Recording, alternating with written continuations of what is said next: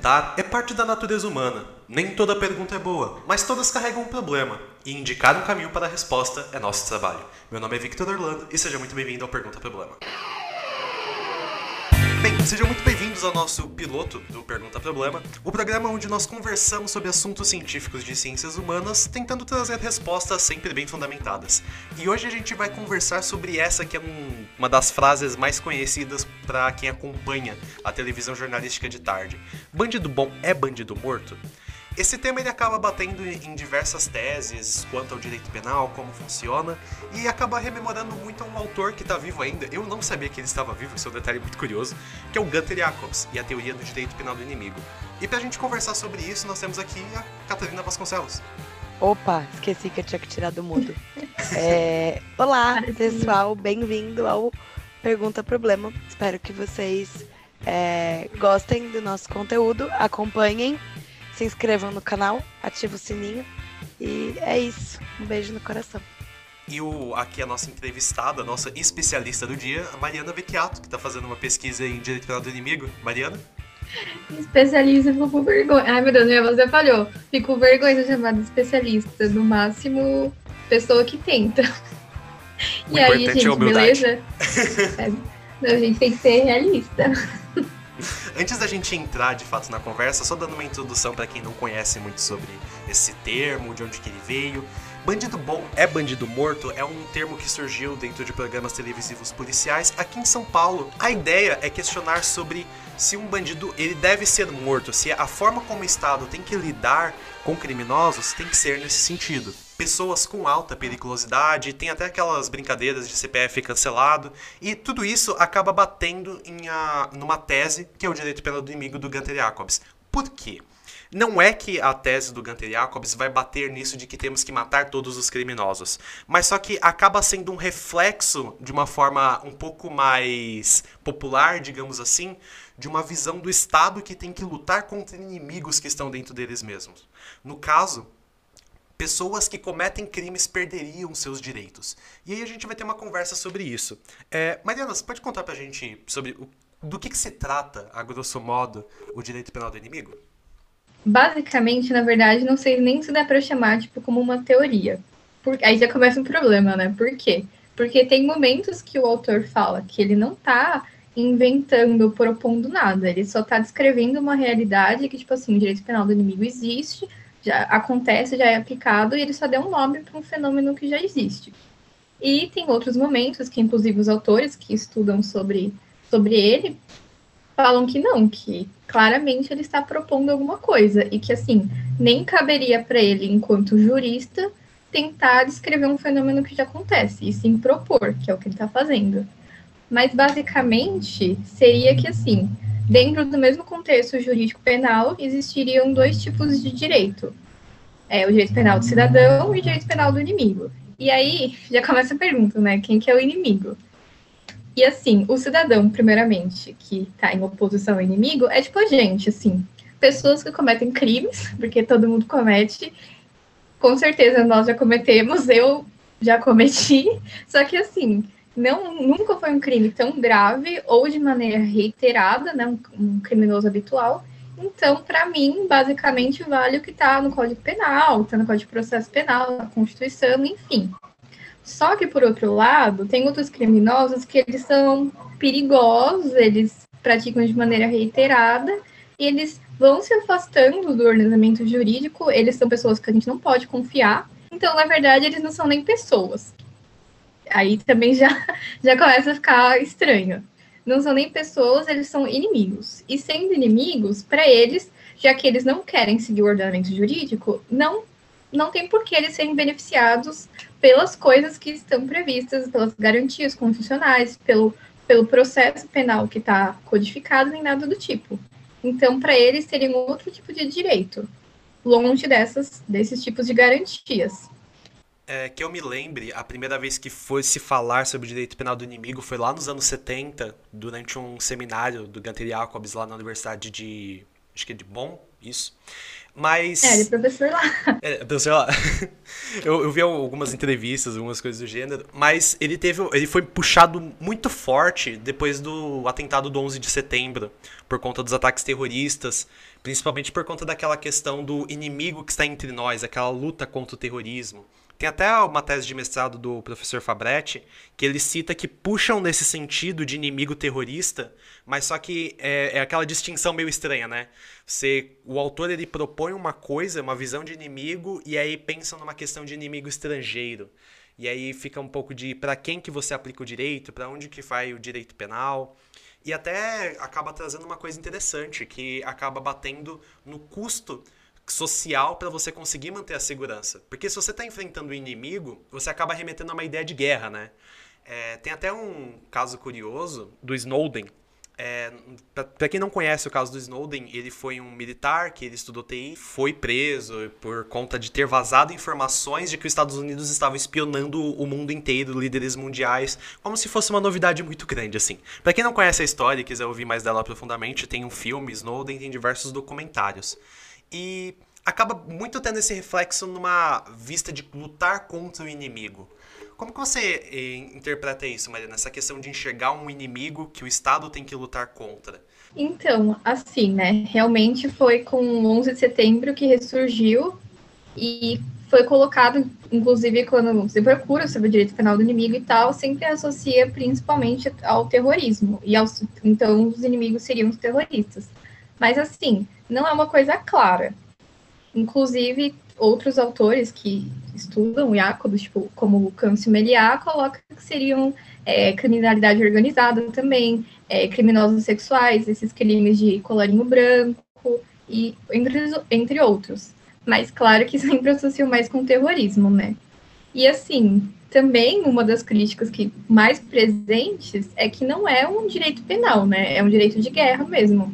Porque é uma. Você colocar uma pessoa, um cidadão, né? Não nos termos dele, mas nos termos nossos, assim.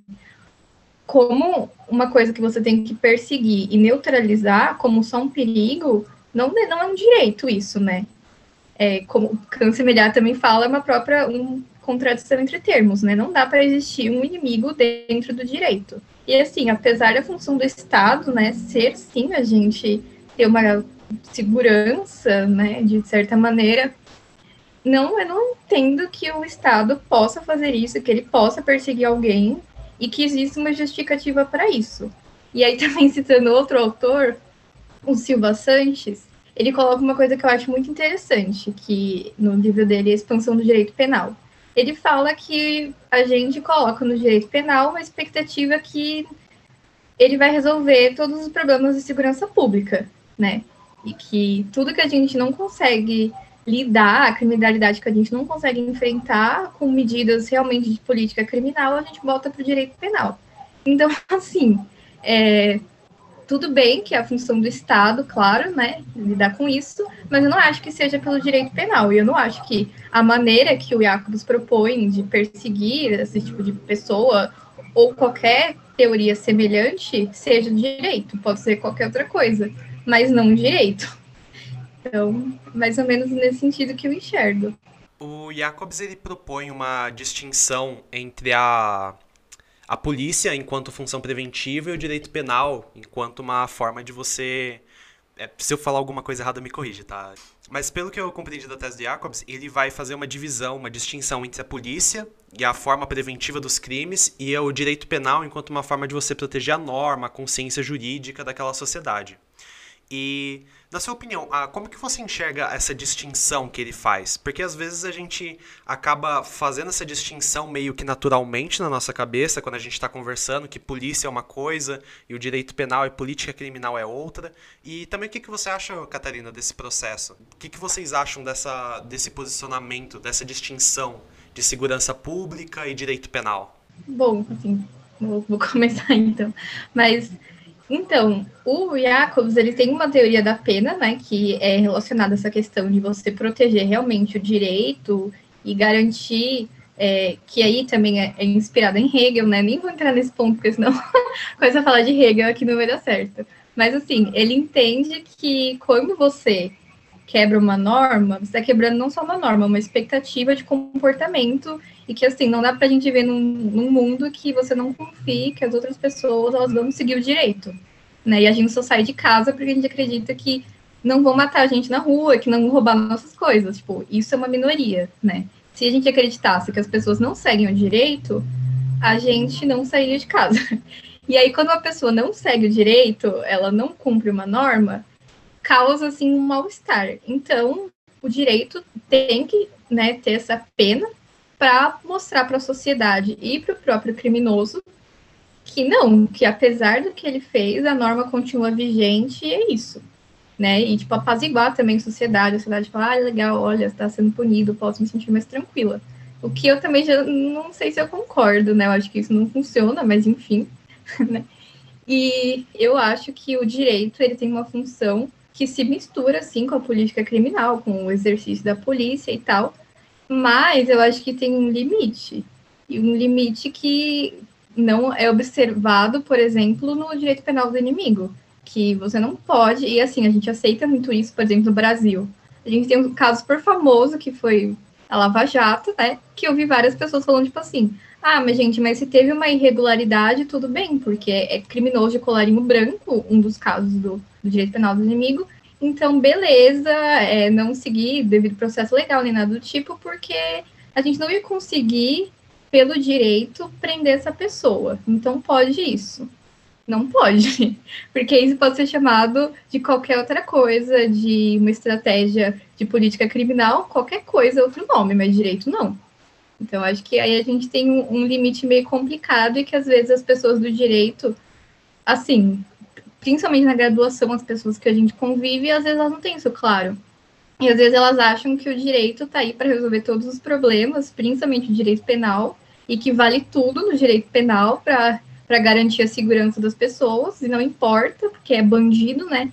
Inclusive, eu acho que uma frase até melhor do que bandido bom, bandido morto, que se aplica ao caso, é direitos humanos para humanos direitos.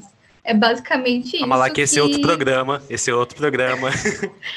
então, é que eu nem sei, porque eu nem sei essas desgraças, porque eu fico nervosa. Então, mas assim, é a mesma laia. E aí eu acho que é uma frase que se aplica ao direito penal do inimigo. Tipo assim, como é criminoso, então beleza, a gente quer resolver esse problema aí da criminalidade, não precisa ter direitos. Só vai ter direito quem realmente é um cidadão e teoricamente não comete crimes. Não sei nem se eu respondi a pergunta, mas assim, é isso eu tenho muita impressão que um dos grandes problemas do direito penal do inimigo é que ele acaba sendo muito, às vezes, a expressão da pessoa que está no poder, digamos assim, um arquétipo de quem está no poder no momento. É aquela coisa de que você é a favor, digamos, da censura quando ela vai contra o outro. Quando ela vai contra você, aí é censura. Quando vai contra o outro, é apenas uma mera concretização do que é o correto. E isso vale para ambos os lados. E me aparenta que o direito penal do inimigo, às vezes, as pessoas que tendem a defendê-lo de, de, uma forma um pouco menos é, lustrosa, digamos assim, o Pondere usa uma palavra que eu esqueci agora, mas defendê-lo e entendê-lo como a forma ideal é pensar o Estado como uma forma perfeita de legislação como se crimes não fossem mudando com o passar do tempo, como se legislações penais não fossem ficando mais específicas. E às vezes, por um momento, faz sentido, mas às vezes se esquece que o Estado aí também consegue ser muito arbitrário na hora de fazer a legislação penal. E aí, às vezes, fica meio problemático isso, né? O Estado fica um instrumento de poder louco. Ah, mas eu super acho que o Estado é um instrumento de poder louco. Anarquista, né? Mas assim, eu acho. Eu realmente acho que. Militada. Gente, mas assim, eu tenho medo do Estado e eu acho que o direito penal ele tem que. Assim, eu acredito que a função do direito penal também é limitar o poder do Estado, né? Porque senão pensa assim, tipo, no governo atual mesmo. Eu não sei se, eu não sei não, tenho certeza que eu não gostaria de viver num país que o nosso governo atual tem todos os poderes e que tipo, poderia formular leis, e assim, eu tô falando governos, no caso, estou dizendo Bolsonaro, assim, na figura dele mesmo, e dos semelhantes. Mais uma milita. Assim, se não. Militei de novo. Mas assim, se não tem essa limitação. Jantou cedo. Essa... Se não tem essa limitação, pensa assim. É, eu acho que a gente teria um grande problema. Imagine, tipo, começar a usar o pretexto de, ah, gente, combater a corrupção para perseguir pessoas e às vezes até pessoas que de fato tenham cometido um crime, mas assim, sem processo, sem nada. Então, se o direito não está aí para regulamentar isso também, não tem por que ter direito, né? Vamos viver então no estado de natureza e é isso.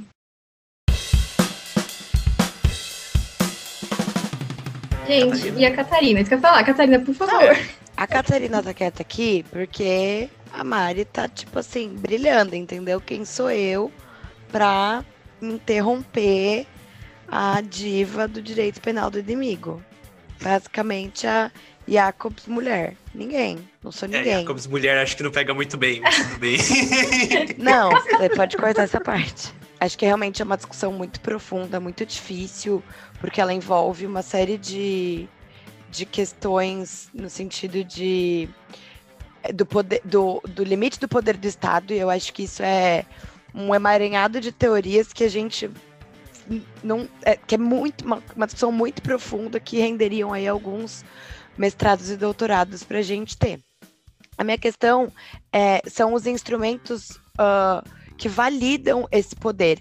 Então, a gente é, o Vi colocou no começo justamente esses programas policialescos que trazem essa frase que é o mote do programa muito forte, né?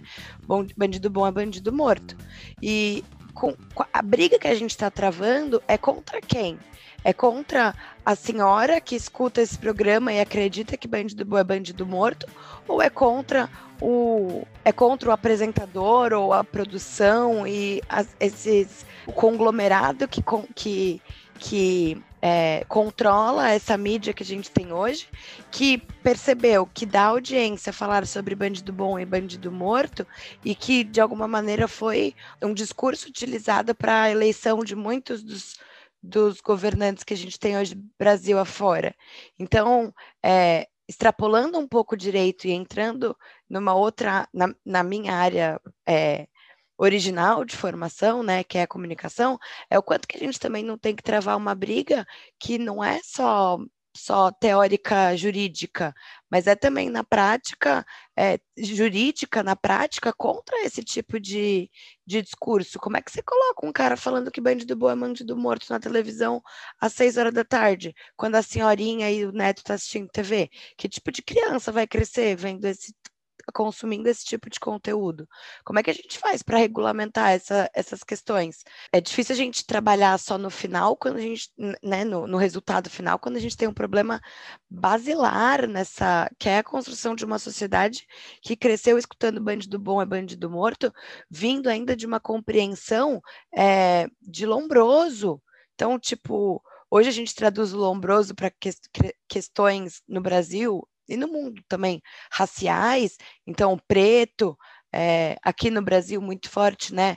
O pobre, o favelado, essa tríade que a gente que super lota os nossos presídios e mas essa senhorinha que, ah, não, eu, eu defendo a paz e os direitos humanos, até que ponto, né? Até para quem? Que é justamente o que vocês estavam trazendo com o, é, é, é, direitos humanos para humanos direitos, que não pode comentar muito agora, porque é próximo programa, pessoal. Não, não é mas... é literalmente o próximo, mas não, é, é um dos próximos. exato. Não, mas eu só queria trazer essa pontuação para a gente é, tentar expandir, até para a galera que está escutando, que eu imagino que muitos venham do direito, sejam do direito, mas para a gente não esquecer que estamos falando de uma ciência humana e, portanto, multidisciplinar em todos os aspectos. Então, como é que a gente também. É, a gente não pode cair na censura, né? a gente não pode censurar o jornalista é, às seis horas da tarde, mas a gente também pode deixá-lo influenciar até que ponto a criança ou adolescente que está assistindo. Fica até a curiosidade que em alguns países são proibidos esses tipos de programas policiais 24 horas. E isso acaba até sendo um problema, porque assim, a, estatisticamente falando, o Brasil é quase uma zona de. Tirando fora da pandemia, não sei como foram as estatísticas da pandemia, mas a gente está falando de anos com 68 mil assassinatos. A gente está falando de uma insegurança pública enorme que às vezes acaba sendo respaldada por esse tipo de programa que normaliza a violência. Então, o professor Fabetti até falava, que eu achava muito interessante, que é um programa sobre violência com pessoas violentas incentivando a violência. mesmo que indireta, a gente fala de uma violência institucional. Porque o problema de você começar a escolher a dedo a quem, quem merece direitos humanos é o problema é onde que você vai parar com isso, né? E fica até uma reflexão sobre o consumir isso até que ponto é um problema você normalizar esse tipo de violência. Normalmente carioca entende muito bem esse sentimento, que é, pelo menos assim, as histórias que eu costumo ouvir de quem morou no Rio, de parentes conhecidos você, quando você pergunta para ele sobre o que, que acontece lá, é meio que já tá extasiado. Já é uma coisa normal a forma como a violência ocorre. E até que ponto isso é um problema? Se uma pessoa morre no. Eu sei que é, uma, é muito sacanagem fazer essa comparação, mas é só um exemplo bem chulo. Se uma pessoa morre no Canadá, nossa, foi assassinado. Eles ficam uma semana falando sobre isso. Você pode às vezes pegar para acompanhar algum, algumas notícias noticiários de lá, ficou uma semana. Nossa, morreu Beltrano uma semana fica falando sobre isso e como isso desemboca. E isso acaba levando para o próximo ponto que eu queria levantar aqui na discussão sobre quais são as implicações dessa tese. É, até uma coisa que eu queria pontuar é que essa tese de direito penal do inimigo, do Gunter Jacobs, tem dois autores, é o Câncio Meliá e o Bernardo Feijó, que eles falam que tá, tá sempre numa constante mudança com o passar dos anos, desde 1976 até nos dias atuais, porque ele ainda está vivo, com diversas mudanças e ele sempre teve essa visão de pensar num sistema social. E aí eu queria saber de você, Mari, e também da Catarina, se tiver algum ponto para levantar, sobre o, como que vocês acham que isso implica juridicamente, essa questão de fazer essa distinção de inimigo, de do que, que não é inimigo, como que isso acaba entrando na questão da função e limites do direito penal?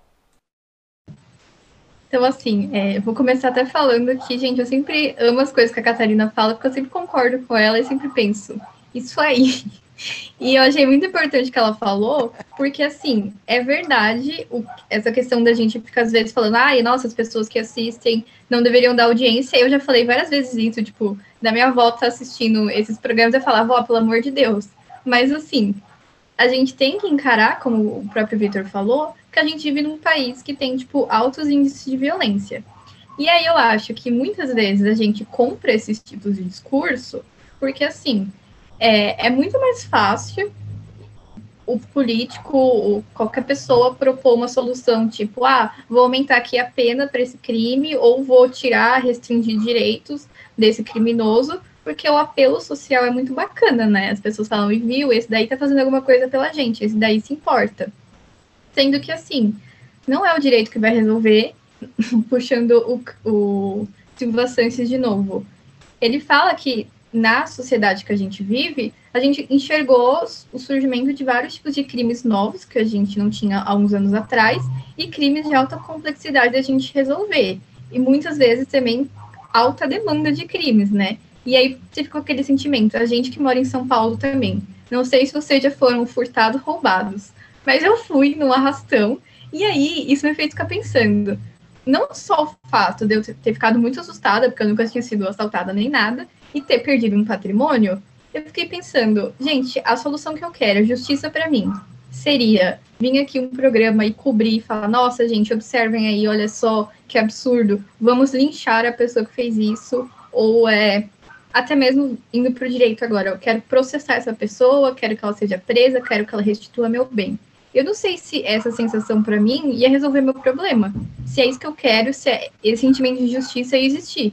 O que eu queria era pensar assim: beleza, amanhã eu vou fazer o mesmo caminho para a faculdade e não vai acontecer de novo. Eu não vou ser furtado de novo, não vou passar por esse susto de novo. Eu queria viver numa sociedade que eu me sentisse minimamente segura. Só que é muito mais difícil o Estado, o governante, tentar ir ali e falar assim: ah, por que, que esse crime acontece? Fazer um estudo, realmente usando de política criminal, tentar combater o crime, tentar resolver a criminalidade de uma maneira que demora, mas que vai ser resolvida, provavelmente, ou que vai ser mais efetiva, do que só propor coisas absurdas como o direito penal do inimigo. E a gente comprar isso porque a gente vive num lugar muito perigoso, muito desesperador, e que a gente pensa que essa é uma solução fácil, uma solução rápida, entende? E eu acho que tudo bem a pessoa leiga, a pessoa que não é do direito, não estuda sobre isso, enfim, comprar esse discurso, mas a gente não.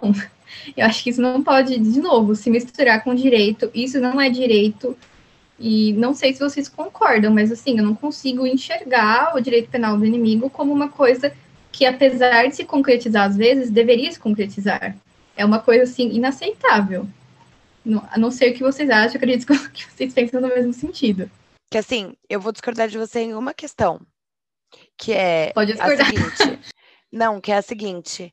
É quando você diz que as pessoas podem comprar esse discurso, mas nós do direito não eu a minha discordância de você é justamente na, na, primeira parte da sua fala. Eu não acho que as pessoas uh, leigas, né, entre aspas, muitas aspas, é, podem comprar esse discurso. Eu acho que ninguém pode comprar esse discurso. É importante que a gente saiba que ele existe, é importante que todo mundo saiba que isso existe, mas ninguém pode comprar esse discurso porque criminoso não tem cara, criminoso não tem rosto, criminoso não tem um trejeito, como você disse no, no começo. Todos nós somos ou podemos ser criminosos. Todo mundo já cometeu crime, todo mundo é um criminoso em potencial.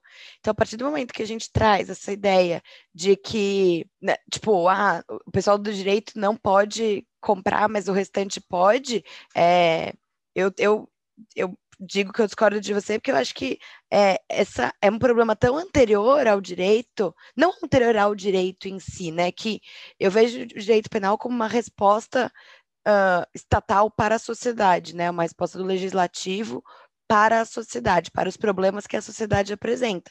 Então, é logicamente que você recrudesce o sistema, porque você tem um, um meio, né, uma sociedade violenta. Então, ah, o que, que é melhor? Então, vamos enfiar lei aqui nesse código, e é isso que vai fazer tu vivermos na Suíça.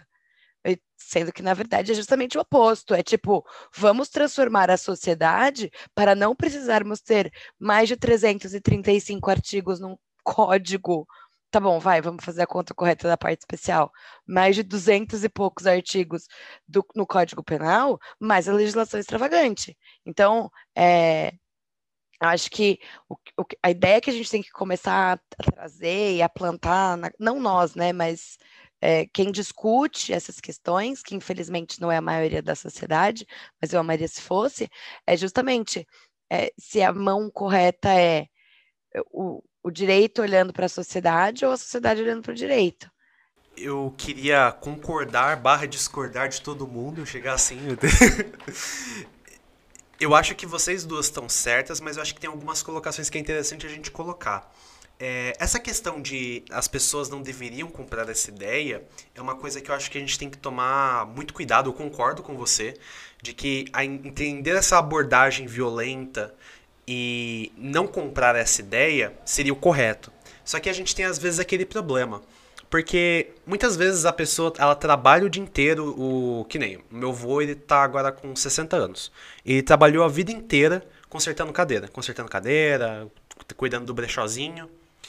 E assistiu o jornal de tarde e ele já foi roubado. Ele já foi roubado com a minha mãe e meu irmão no colo. Ele nunca falou bandido bom é bandido morto, mas ele sempre teve aquela coisa, bando de vagabundo que roubam.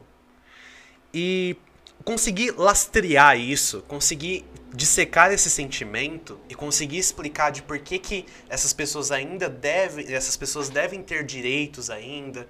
Mas aí a gente acaba entrando numa questão de que acaba sendo esse o nosso trabalho. É aquela coisa de que às vezes o conhecimento acaba sendo um fardo a gente conseguir converter essa mensagem que ela tá na sociedade. A gente está falando de um pensador lá da década de 70. E lá em 76 ele veio e isso acaba batendo até hoje em algumas concepções que nós temos. O objetivo desse programa acaba até sendo isso. Esse trabalho a longo prazo das pessoas começarem a entender a fonte dos pensamentos delas, a tentar trazer isso de uma forma um pouco mais clara para tentar racionalizar esse sentimento. E essa questão do longo prazo é muito equivalente à economia. Durante algum tempo eu estudei economia, eu quase fiz economia, na verdade, e sempre tem às vezes um problema. Você tem medidas de médio, de curto prazo, que são aquelas que sobem popularidade, você distribui dinheiro para o povo por um curto período de tempo, mas a longo prazo quebra um país. E isso, eu digo, não estou nem fazendo referência a alguém específico, isso é uma coisa que acontece sistematicamente em diversas economias. Você tem diversos programas que existem só para falar, olha aqui, é que nem aquele é, brasileiro verde e amarelo, a casa do. É, é, tipo um Bolsa Família do Bolsonaro, só que. Tipo, com outro nome. Ah, não, é o programa de imóvel dele. É, que o de imóvel. nome, É, que antes Casa era, Verde. era- Como chamava antes? Minha Casa Minha Minha Vida. casa, minha, Minha Casa. Minha Vida, isso aí, agora virou Casa Verde Mar. nem entrando no mérito, mas você vê que acaba não sendo um pro- a questão de resolver o problema, entender o problema. Então, o nosso trabalho de longo prazo acaba sendo primeiro lastrear esse sentimento, entender racionalmente o que isso significa, explanar para as pessoas e falar, ó, o problema não é que ele está te roubando, o problema é porque ele está roubando. Agora, por que ele está roubando? Aí você tem mil e uma coisa, você tem um detalhezinho e pequenas coisinhas que vão se acertando, você vai conseguindo resolver esse problema são coisas que levam muito tempo, mas que exi- exigem um conhecimento, digamos que é muito complicado também de você exigir de todo mundo. Porque as pessoas estão preocupadas em não morrer de fome em grande parte também, né? Complicado. Então, posso falar uma, Pode, uma pode. coisa? Pode discordar. Assim, não, não, beleza. Assim, inclusive, eu quero agradecer a Catarina, porque realmente eu concordo com o que ela falou. Porque, assim, é, não dá pra gente realmente aceitar esse tipo de pensamento, né? E aí, é, eu acho que é mais inaceitável pro pessoal do direito, né? Mas realmente, Sim. ninguém, ninguém deveria pensar isso. E assim, quando a gente pensa de, ah, é, tipo, a gente, as pessoas elas vivem às vezes uma alienação ou não conseguem refletir porque elas trabalham muito, porque a rotina delas tipo, realmente encaminha elas para isso. E às vezes eu acho que, às vezes não, eu tenho certeza que isso é proposital para as pessoas realmente não pensarem. Só que Uhum. assim, existe uma para mim uma diferença entre você no- na posição de alguém que foi sofreu um crime, perdeu um patrimônio, sofreu uma violência, querer uma vingança até que às vezes está associada ao direito de ah, eu quero que essa pessoa passe 20 anos presa, eu quero que essa pessoa sei lá o quê. Sabe? Isso é uma coisa. Agora, outra coisa bem diferente é você começar a dizer: não, essa pessoa roubou meu celular e eu quero que ela morra, eu quero que ela seja espancada em praça pública. Eu quero que essa pessoa não tenha direito nenhum e não precise de processo porque ela é culpada e pronto. Coisa. Pode E é pra você colocar isso pra Eu só queria falar que pra não ser cancelada, gente. Eu, eu quis dizer, tipo, o que eu quis dizer com a minha fala sobre as pessoas do direito e as pessoas não do direito é que, logicamente, as pessoas não do direito, é, em muitos momentos, elas não têm tempo para refletir. Como muitos momentos as pessoas do direito também não têm tempo para refletir. É, eu trouxe essa questão do. Eu acho de achar que ninguém tem que aceitar isso, pensando no, num cenário tópico de que todos nós poderíamos viver de ar. Todos vivendo de tanguinha e toga, andando por aí refletindo sobre a natureza. Exatamente. Exata e sobre a natureza humana e sobre a constituição social, exatamente. Então, não me cancelem, tá, gente? Eu não quis dizer que essa discussão é mais relevante ou menos relevante, ou deveria ter o, o espaço número um da vida das pessoas, porque eu sei que não é assim que o mundo funciona. Mas ia ser muito bom se fosse. É isso, não me cancelem. Beijos. É, eu acho que dá pra gente caminhar pra uma, pra uma parte mais final, assim. Antes da gente chegar na finalização, eu queria que a Mariana falasse um, pouco de como que essa tese acabou chegando aqui na América Latina, como que os europeus veem ela. Isso é uma coisa muito interessante que diz muito sobre como a cultura interfere na forma como você às vezes interpreta uma teoria. Então, assim, tem alguns pontos, né? Que o Canto Meliá. Gente, eu nem sei se eu tô falando o nome dele certo, né? Porque, assim, meu espanhol não é dos melhores. Mas, assim, ele traduziu o direito penal do inimigo pro espanhol, né? Ele é lá da Espanha. Então, pela facilidade do idioma mesmo, acabou chegando à América Latina, né? Que a maioria fala espanhol. E no Brasil também, porque, né? É traduzido, enfim. Só que, assim, eu enxergo algumas outras coisas. Que não é menosprezando o Brasil ou América Latina, nem nada do tipo. Mas a gente, isso é um fato, é atrasado em relação aos países da, da Europa no que diz respeito ao conhecimento mesmo jurídico, né? E às vezes acontece, não, não vou me adentrar nisso também, mas assim, aconteceu na faculdade, por exemplo, de eu ter um professor que citava é, algumas coisas assim, ultrapassadas do direito penal, que já foi superado, assim, teorias que ninguém adota mais, e o professor passar isso na faculdade, sabe? Enquanto na Europa eles estão trabalhando, né, que por várias questões lá é o, o epicentro mesmo trabalhando com assuntos muito mais assim adiantes, muito mais evoluídos de certa maneira, e não evoluídos porque são melhores, mas evoluídos porque passaram de um estágio para outro. A gente está aqui trabalhando às vezes com coisas que o resto do mundo nem discute. E aí, direito penal do inimigo é isso. É rechaçado na Europa e aqui a gente considera, a gente pensa, ah, por que não?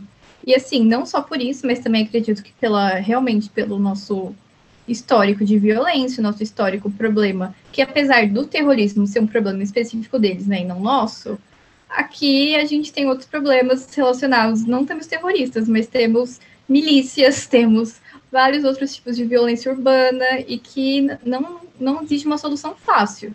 Então, não existe uma solução fácil o inimigo e você tratar o outro, o criminoso, como alguém que não é você, não é do mesmo tipo que você, torna muito mais fácil você se colocar distante disso e pensar que ah, eu nunca seria esse criminoso, ele nem é uma pessoa, ele é um inimigo, não é um cidadão.